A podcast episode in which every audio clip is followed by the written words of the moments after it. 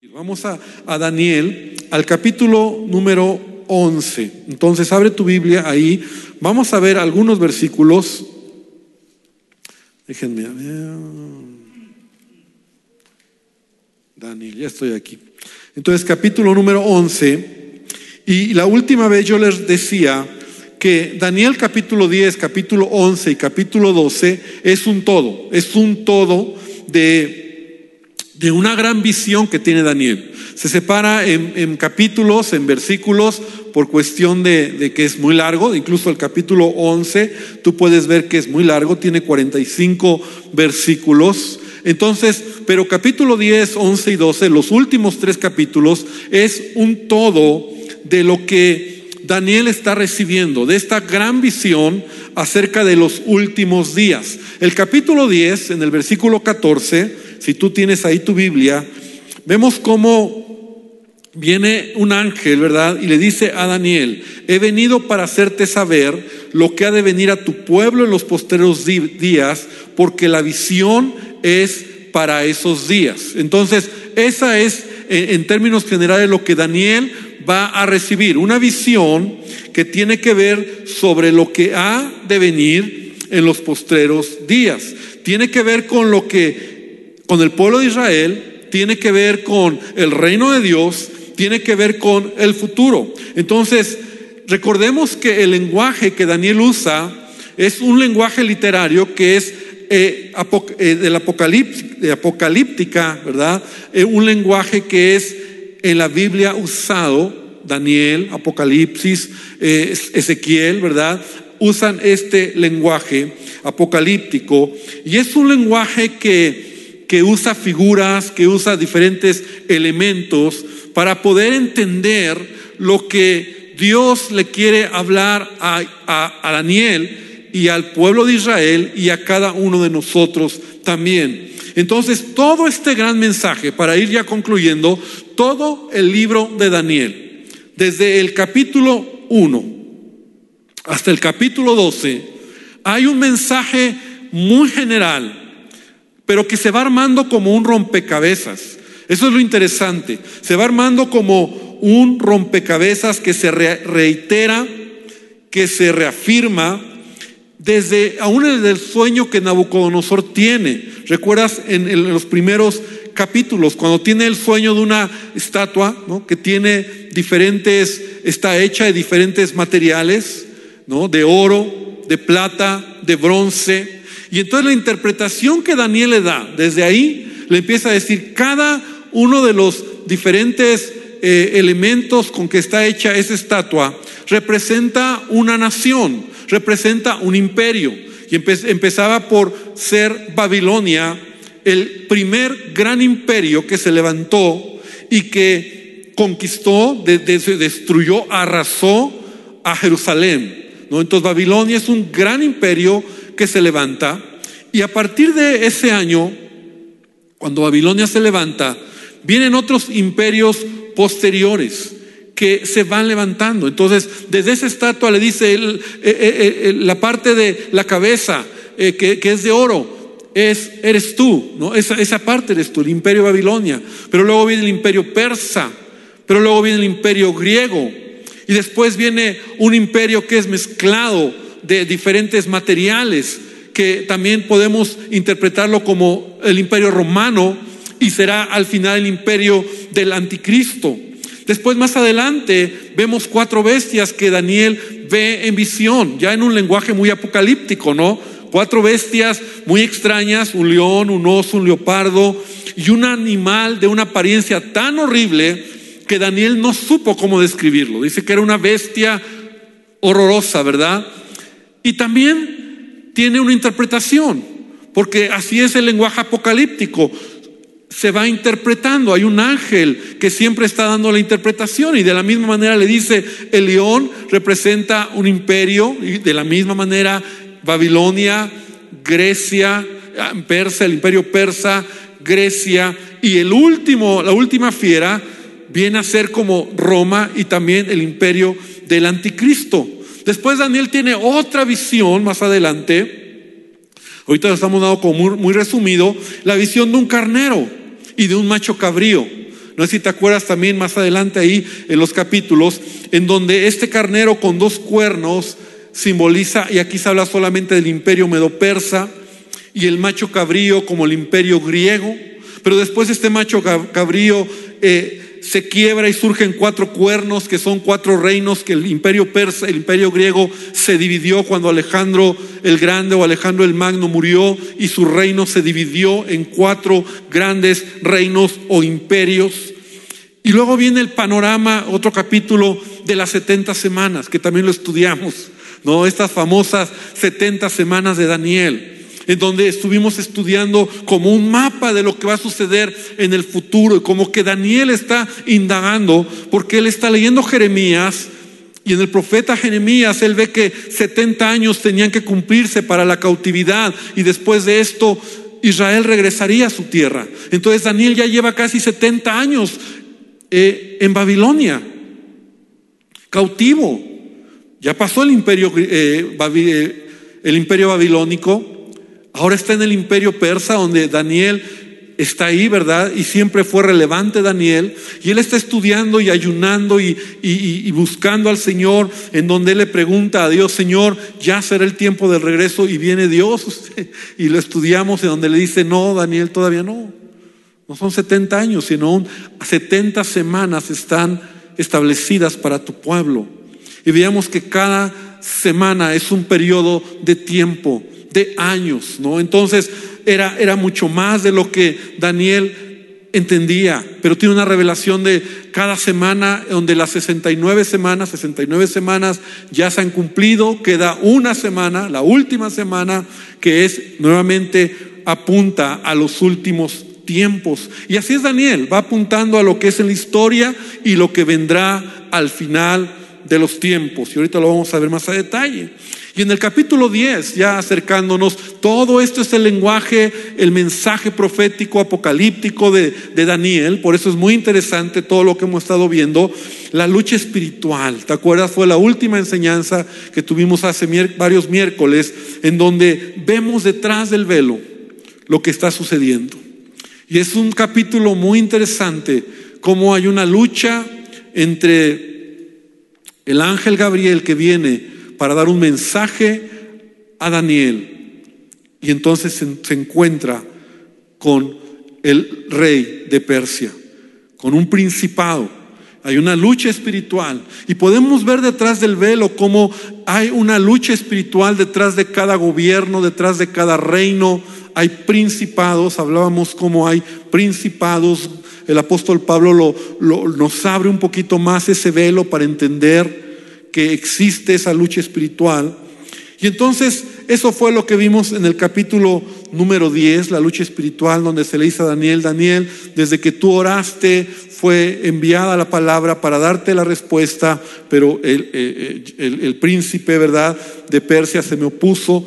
Y entonces, capítulo 11, que es el que hoy vamos a, a tratar de, de ver, empieza a hablar a detalle y, a lo mejor nos tardaría mucho tiempo poder estudiar cada versículo, pero quiero resumirte cómo vamos a ver algunos versículos. Primer versículo del capítulo 11. Yo mismo, en el año primero de Darío, el Medo, estuve para animarlo y fortalecerlo. Y ahora yo te mostraré la verdad.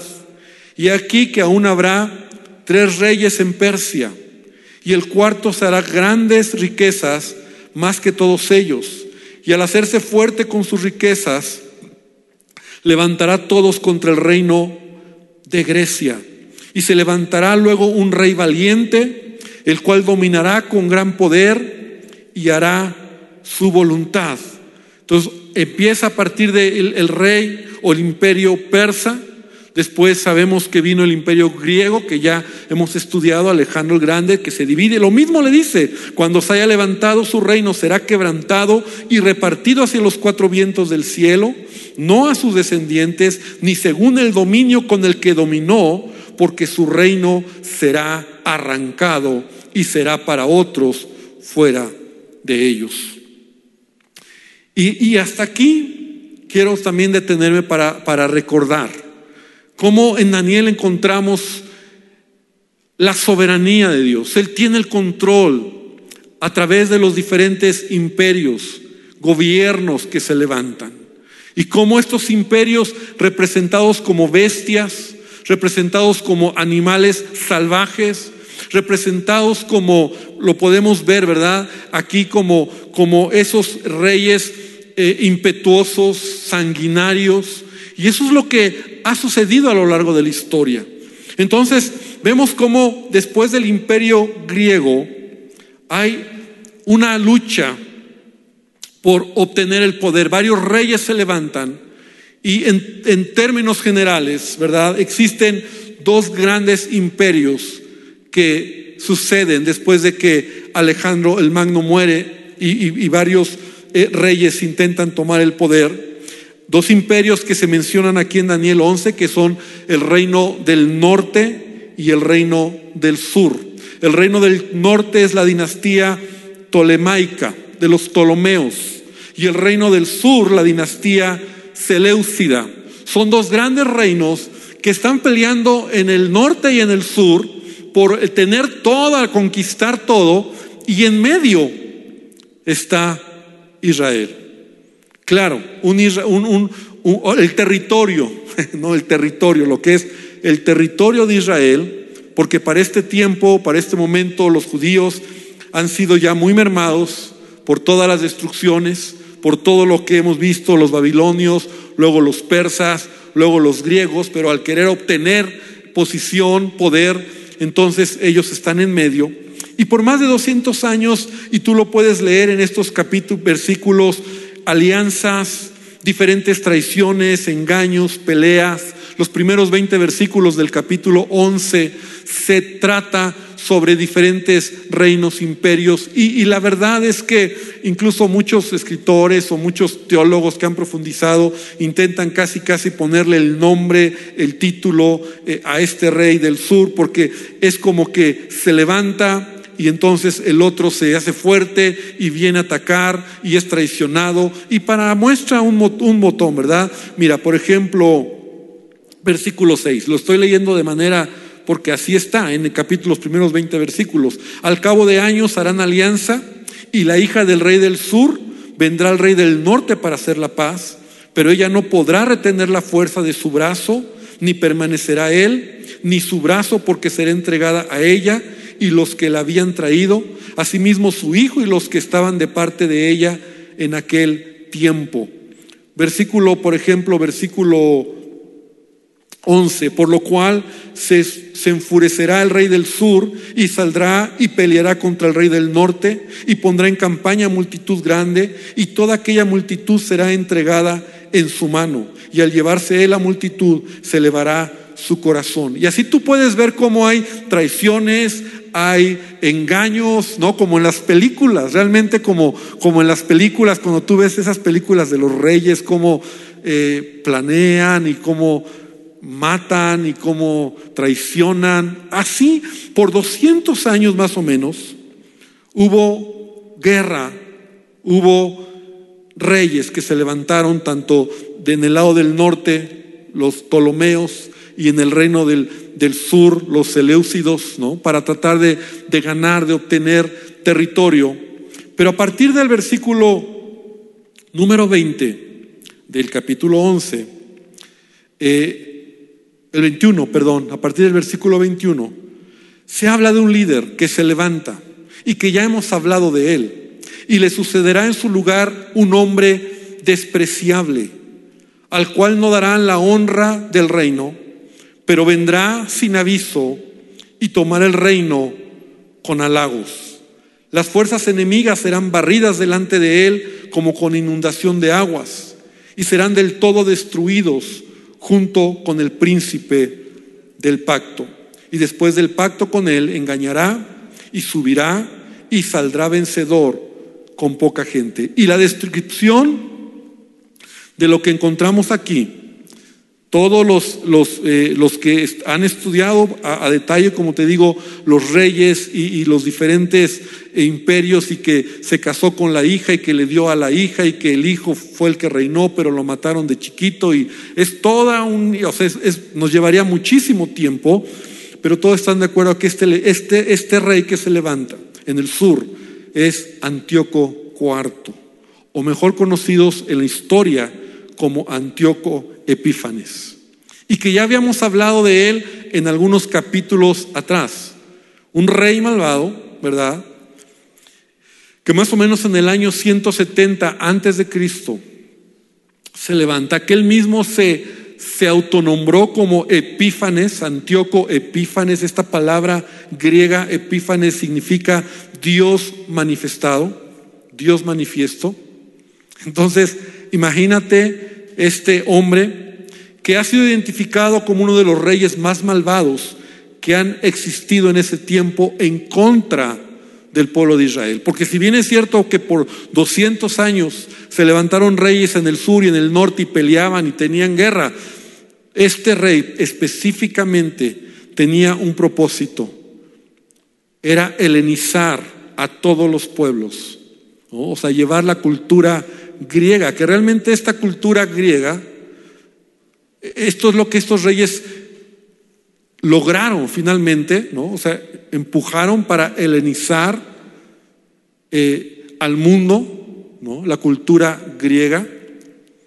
Sin embargo, encuentra oposición en los judíos, porque los judíos que en ese tiempo estaban vivos, y entre paréntesis te quiero decir, porque a veces nosotros leemos nuestra Biblia y yo no sé si tú has escuchado de los libros apócrifos, que son libros que no son inspirados, ¿no?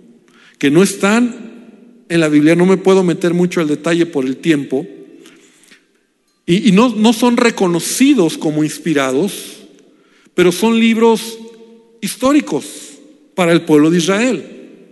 Entonces, el libro, los libros, el primer y segunda de Macabeos, los Macabeos, si tú los lees como historia, Está a detalle todo lo que te estoy platicando. Incluso se habla de Antíoco, cómo él se levantó contra Israel y los macabeos, que era una familia de judíos que lucharon en contra de esa oposición de parte de Antíoco, Epífanes. Sin embargo, este hombre en su deseo de conquistar y de helenizar, como te decía, a todos los pueblos, encuentra oposición en los judíos, en los judíos religiosos, en los judíos, digamos, ortodoxos en ese tiempo, porque siempre han existido. Y él hizo desastre, ¿verdad? Mató a más de cien mil judíos, vendió a muchos como esclavos, profanó el templo, lo saqueó, prohibió toda clase de práctica de los judíos que se leyera la ley, que se celebraran o que hicieran sus fiestas, sus celebraciones, tenían prohibido y el que lo hiciera moría. Y entonces quiero leerte solamente un breve eh, párrafo de, un libro que habla acerca de, este, de esta historia. En su deseo de exterminar el judaísmo, Antíoco Epífanes, profanó el santuario y abolió el continuo sacrificio. Pero por si esto no fuera suficiente, erigió una estatua del dios Zeus sobre el altar del holocausto y ofreció en él un cerdo a una divinidad pagana. Además, los judíos fueron obligados a ofrecer un cerdo el día 25 de cada mes en honor a Antíoco IV. Todo esto fue profetizado por Daniel y se levantará de su parte tropas que profanarán profanarán el santuario y la fortaleza y quitarán el continuo sacrificio y pondrán la, abominación desoladora. Entonces, Antíoco Epífanes es conocido porque este rey tuvo la, insensatez, ¿no? E, en el, en, el, en el, lugar santísimo donde se hacían los sacrificios, perdón, en el lugar de sacrificios, no en el lugar santísimo, en el lugar de sacrificios donde se ofrecían los sacrificios a Dios, ahí él sacrificó cerdos, ¿no? animales inmundos para el pueblo de Israel. Y lo hizo de manera violenta, matando, destruyendo. Y eso era como un gran momento para Israel donde todo estaba perdido. Y todo esto está profetizado en el capítulo 11, de a partir del versículo número 20. Entonces lo, leíamos. Pero vamos a avanzar al versículo 36 hablando acerca de este personaje tan malo, y el rey hará su voluntad, y se ensoberbecerá, y se engrandecerá sobre todo Dios, y contra el Dios de los dioses hablará maravillas, y prosperará hasta que sea consumada la ira, porque lo determinado se cumplirá. Del Dios de sus padres no hará caso, ni del amor de las mujeres, ni respetará a Dios alguno, porque sobre todo se engrandecerá, mas honrará en su lugar al Dios de las fortalezas, Dios que sus padres no conocieron, lo honrará con oro y plata, con piedras preciosas, con cosas de gran precio, con un Dios ajeno, se hará fortalezas más inexpugnables y colmará de honores a los que le reconozcan y por precio repartirá. Entonces está hablando todos estos versículos, a partir del versículo 21 hasta el final, sobre este líder que se levantará y que proféticamente se estaba anunciando que iba a, a traer un gran sufrimiento sobre el pueblo de Israel. Pero debemos de recordar algo acerca de las profecías y acerca de todos los mensajes apocalípticos en la Biblia que tienen una peculiaridad. Normalmente las profecías que son dadas, valga la redundancia, por los profetas o lenguaje apocalíptico como Daniel, como Apocalipsis, estas profecías tienen normalmente algunas un doble cumplimiento. O sea, apuntan a un momento de la historia, pero también apuntan a otro momento de la historia siglos más adelante. Entonces hay profecías que tienen un doble cumplimiento. Incluso por, ahorita me viene a la mente, por ejemplo, la profecía de Isaías cuando dice, he aquí la Virgen concebirá un hijo, ¿no? Entonces se está refiriendo al Mesías, pero en un sentido inmediato también es una profecía que está en el contexto de la vida de Isaías. Y así son las profecías. Las profecías apuntan a un momento, que en este caso están apuntando a Antíoco, pero también nosotros podemos ver que Antíoco Epífanes es un prototipo de lo que será el anticristo. Es un prototipo del final de los tiempos. Si, si, estás conmigo, hemos hablado un poquito acerca de cómo estos animales, ¿no? Las bestias y todo ello habla de Roma, por ejemplo, ¿no? Como este imperio poderoso que se levanta, pero apunta también al final de los tiempos. Entonces, de esta manera, nosotros vemos cómo el anticristo, este líder que se levantará al final de los tiempos, comparado con Antíoco Epífanes, claro que imagínate, si podemos ver la maldad y la, intensidad de destrucción de Antíoco, ¿cómo será la maldad, la intensidad del anticristo, del, del verdadero, del último?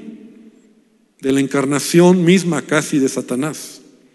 Eh, pero es comparado por su odio al pueblo de Israel, por su soberbia. Leíste cómo decía que él mismo se sentía y se creía Dios, por desafiar a Dios, por sus engaños, por la profanación que hará al templo de Dios, ¿verdad?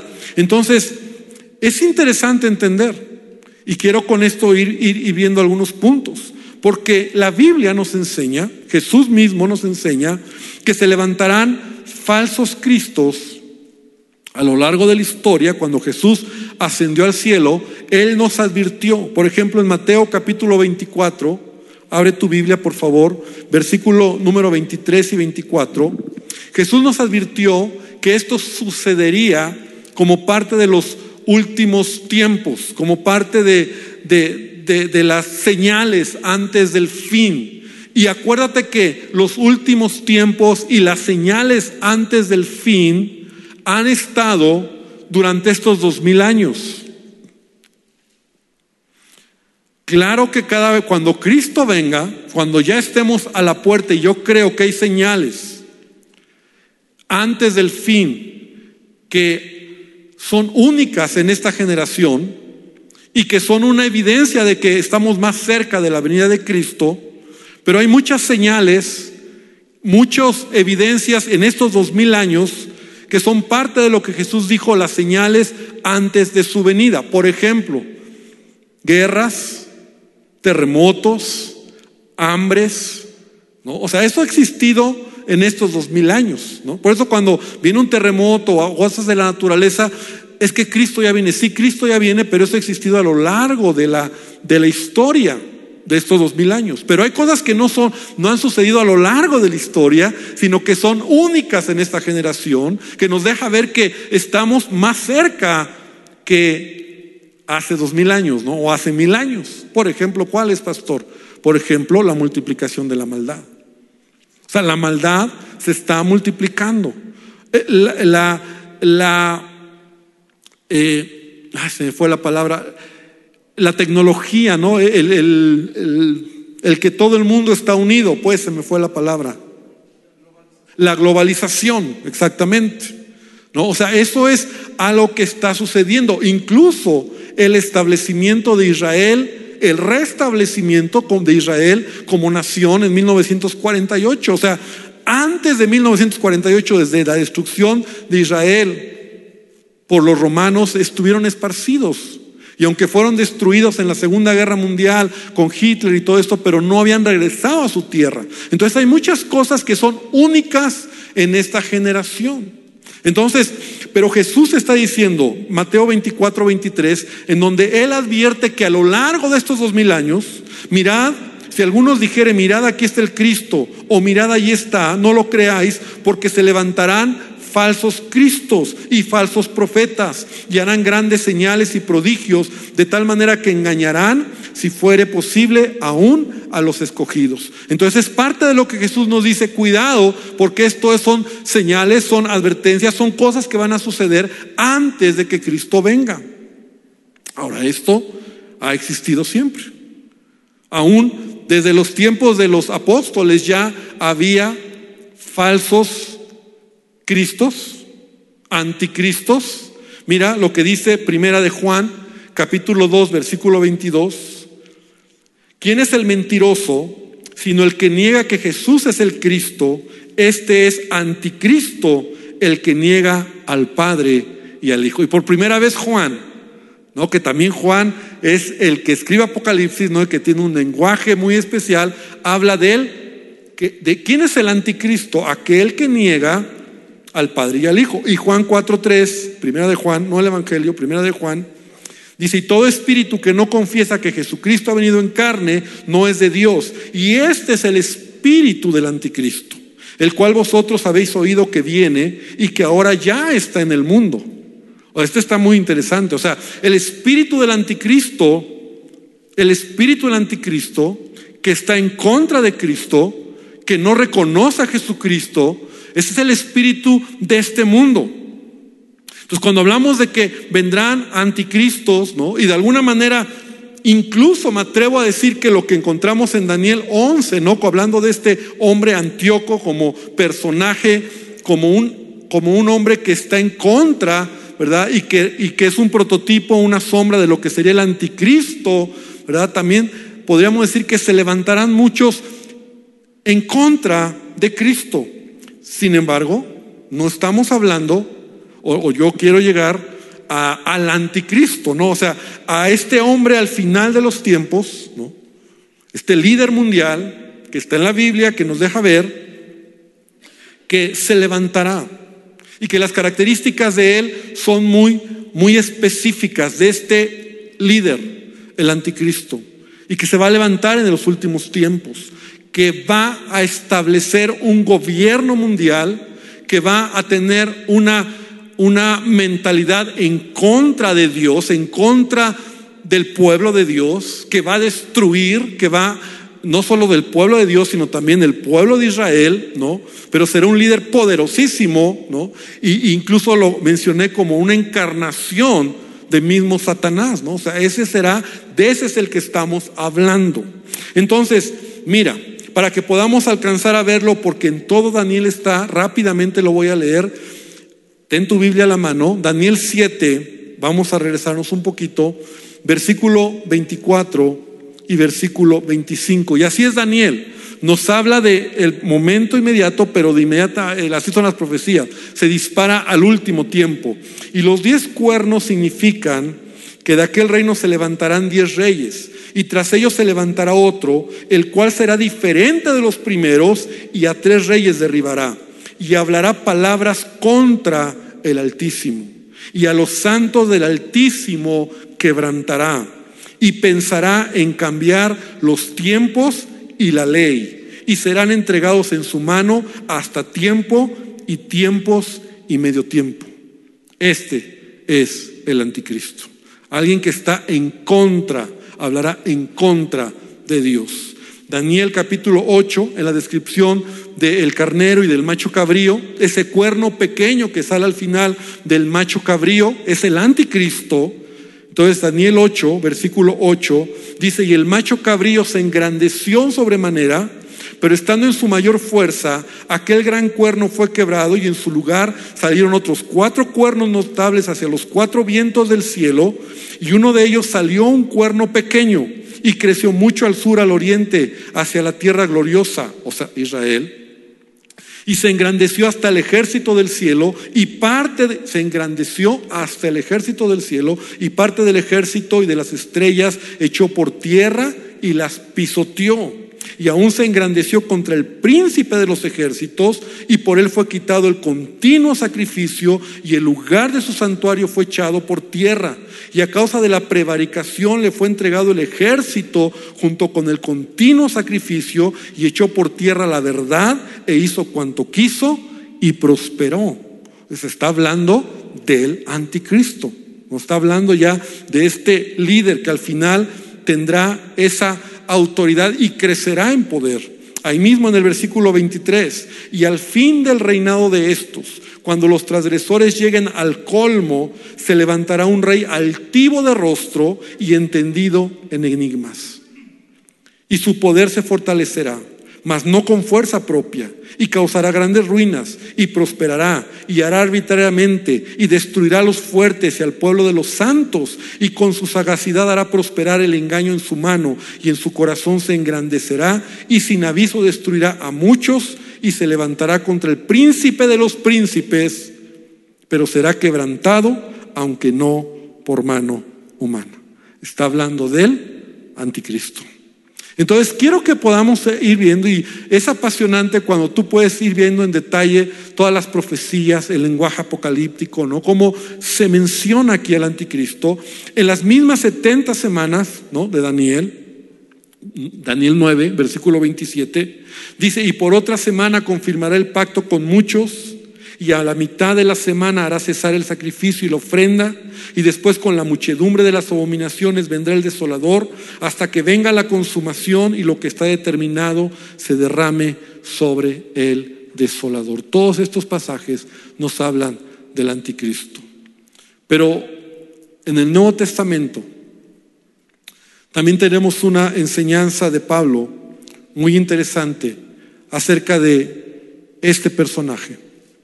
Y quiero que abras tu Biblia porque es importante leerlo. Segunda de Tesalonicenses capítulo 2.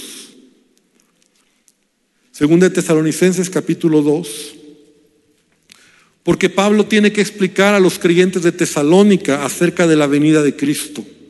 Porque incluso ya en los tiempos de Cristo, eh, perdón, en los tiempos de Pablo, la iglesia ya estaba en cualquier momento decía, Jesús regresa.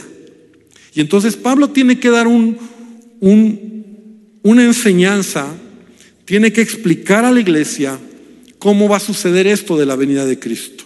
Y entonces él, sin decir el anticristo, ¿verdad? Está hablando de lo que sucederá. Segunda de Tesalonicenses capítulo número 2. Dice, pero con respecto a la venida de nuestro Señor Jesucristo, desde el versículo 1, y nuestra reunión con Él, o sea, Jesús está hablando de la segunda venida, de la venida de Cristo, les rogamos que no se dejen mover fácilmente de vuestro modo de pensar, ni os conturbéis ni por espíritu, ni por palabra, ni por carta, como si fuera nuestra, en el sentido de que el día del Señor está cerca. La iglesia de ese tiempo, si en Cristo ya viene, han pasado 70 años de que Cristo había ascendido al cielo. El problema es que había un desorden en, los creyentes, en el sentido de que como Cristo ya viene, pues ya para qué hago cosas, pues Cristo ya viene. ya no trabajo, ya no hago nada. O sea, y había enseñanzas equivocadas sobre la venida de Cristo. Entonces Pablo tiene que explicarles. Y entonces les dice que nadie les engañe, nadie les engañe, porque en ninguna manera, de ninguna manera, porque no vendrá sin que antes venga la apostasía y se manifieste el hombre de pecado, el hijo de perdición. Ese es el anticristo. O sea, este hombre, este líder mundial, el cual se opone y se levanta contra todo lo que se llama Dios o es objeto de culto, tanto que se sienta en el templo de Dios como Dios, haciéndose pasar por Dios. Y como estamos leyendo Daniel, ya no suena. Ok, entonces es todo lo que está hablando también Daniel de este anticristo, del anticristo. ¿No os acordáis que cuando yo estaba todavía con ustedes les decía esto? Y ahora vosotros sabéis lo que lo detiene, a fin de que a su debido tiempo se manifieste, o sea, el anticristo se va a manifestar en su debido tiempo, porque ya está en acción el misterio de la iniquidad, solo que hay quien al presente lo detiene, hasta que él a su vez se ha quitado de en medio, entonces se manifestará aquel inicuo el anticristo, a quien el Señor matará con el espíritu de su boca y destruirá con el resplandor de su venida. Inicuo, el anticristo, cuyo advenimiento es por obra de Satanás, con gran poder y señales y prodigios mentirosos también estamos como leyendo Daniel, ¿verdad? Y con todo engaño de iniquidad para los que se pierden por cuanto no recibieron el amor de la verdad para ser salvos. Por esto Dios les envía un poder engañoso para que crean la mentira, a fin de que sean condenados todos los que no creyeron a la verdad, sino que se complacieron en la justicia. Entonces Pablo nos da mucha luz, Daniel con Apocalipsis y todo esto, para entender que, que Jesús viene pronto. Y yo sí creo que Jesús viene pronto porque lo que acabo de mencionar, hay muchos eventos que están sucediendo en, este, en esta generación y que en su momento el anticristo se va a manifestar. Que ahora está detenido, como dice, ahora ya está en acción el misterio de la iniquidad. El misterio de la iniquidad es el espíritu, ¿verdad?, de este mundo. Babilonia, la maldad, el pecado, todo lo que tú y yo estamos viviendo. Ese es el espíritu de iniquidad. Que hay quien lo detiene, dice, al presente lo detiene, y quien está deteniendo toda la maldad que hay en este mundo. La iglesia. La iglesia, hermano. Porque la iglesia es la sal de esta tierra. La iglesia es la luz de este mundo. Tú y yo, la iglesia, somos la extensión de Dios en esta tierra. ¿Cuántos dicen amén? Y Dios nos ha puesto en este mundo para hacer luz, para hacer bendición. Por eso tenemos que predicar el Evangelio. Finalmente el capítulo 12, el tiempo se me ha acabado. Pero bueno, podemos entonces concluir que el capítulo 11 habla de esta gran profecía, de lo que será en los últimos tiempos, estos imperios, el imperio persa, el imperio griego, se levantará y este hombre malo que, que estuvo en la historia, Antíoco Epífanes, y después se levantaron otros reyes. Pero en el capítulo 12 ya finalmente es el desenlace de todo lo que Daniel ha visto. Y en aquel tiempo, versículo 1 de Daniel, capítulo 12, se levantará Miguel, el gran príncipe que está de parte de los hijos de tu pueblo. ¿Te acuerdas que Miguel también está en acción? Este ángel que pelea. ¿no? Gabriel es el ángel mensajero. Miguel es el ángel que pelea, que defendió, que ayudó a Gabriel. Y es el ángel, como dice, de parte de los hijos de tu pueblo, será tiempo de angustia, cual nunca fue desde que hubo, que hubo, desde que hubo gente hasta entonces, pero en aquel tiempo será libertado tu pueblo y todos los que se hallen escritos en el libro. Y muchos de los que duermen en el polvo de la tierra serán despertados, unos para vida eterna y otros para vergüenza y confusión perpetua.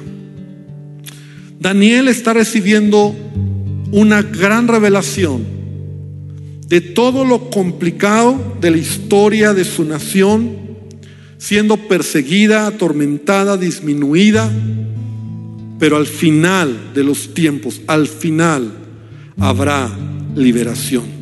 Y no solamente hablamos del pueblo de Israel, sino esta promesa es para todos los que han muerto en Cristo. Y si Cristo no viene y morimos, ¿verdad?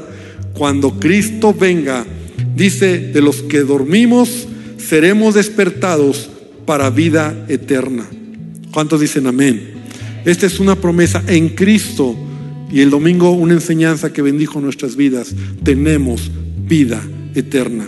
Los entendidos resplandecerán como el resplandor del firmamento y los que enseñan la justicia a la multitud, a la multitud como las estrellas a perpetua eternidad. Entonces, capítulo 12 termina como lo glorioso del fin, o sea, aunque Daniel ha visto toda una profecía, toda una historia complicada, porque así es el mundo, porque vivimos en un mundo donde es muy complicado a causa del pecado, a causa de la maldad, le está diciendo Dios a Daniel, al final de todo, todo se va a cumplir. Pero tú, Daniel, cierra las palabras y sella el libro hasta el tiempo del fin.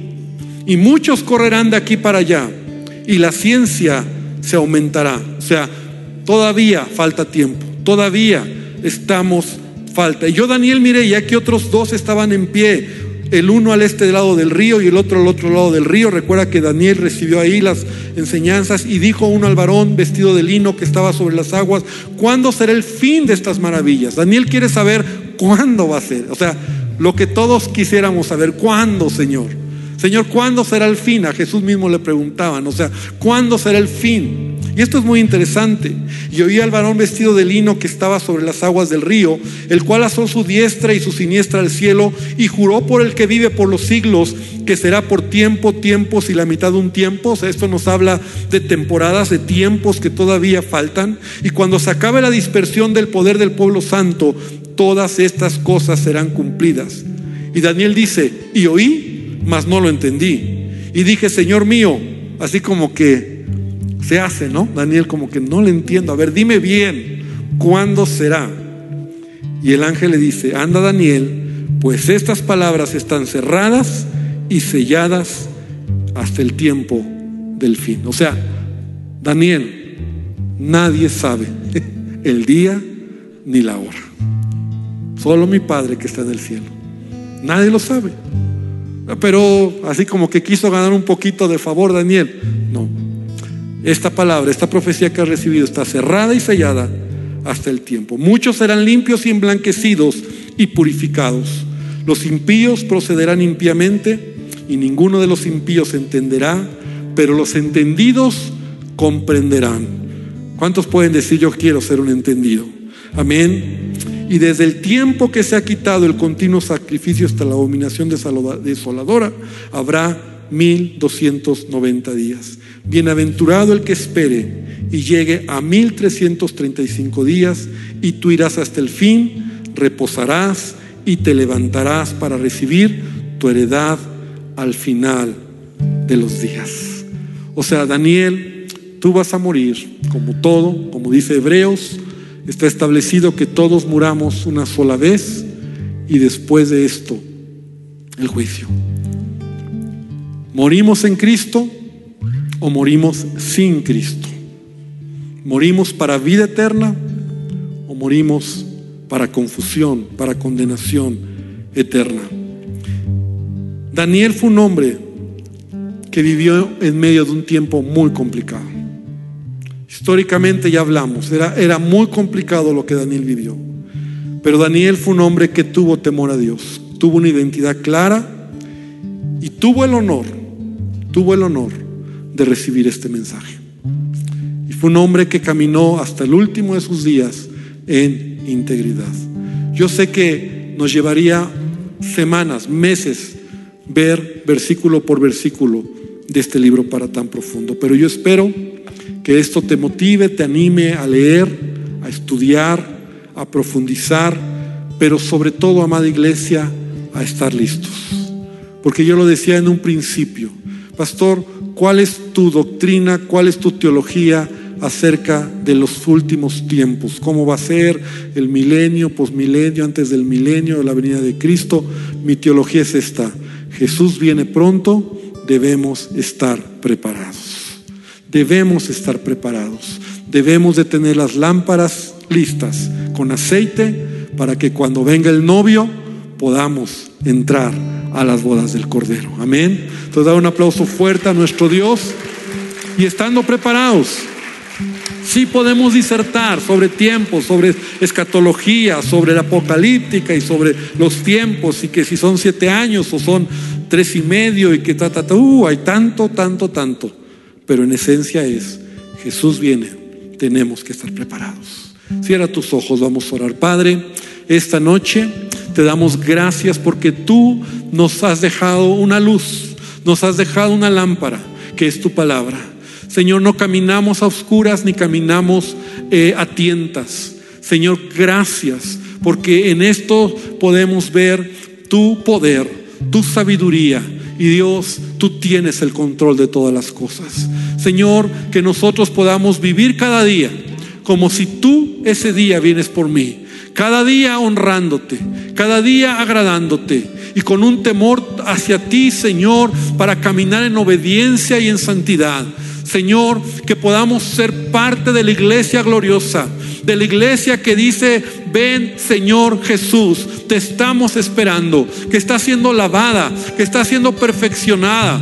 Señor, que podamos nosotros, mientras tú vienes, mientras el, el, el anticristo, este hombre de maldad se manifiesta, Señor, que la iglesia siga predicando, sigamos deteniendo la maldad, siendo la sal, siendo la luz, bendiciendo al que tiene necesidad, porque para eso me has llamado. Bendícenos, Señor, y gracias por este tiempo, en el nombre de Jesús. Amén y amén.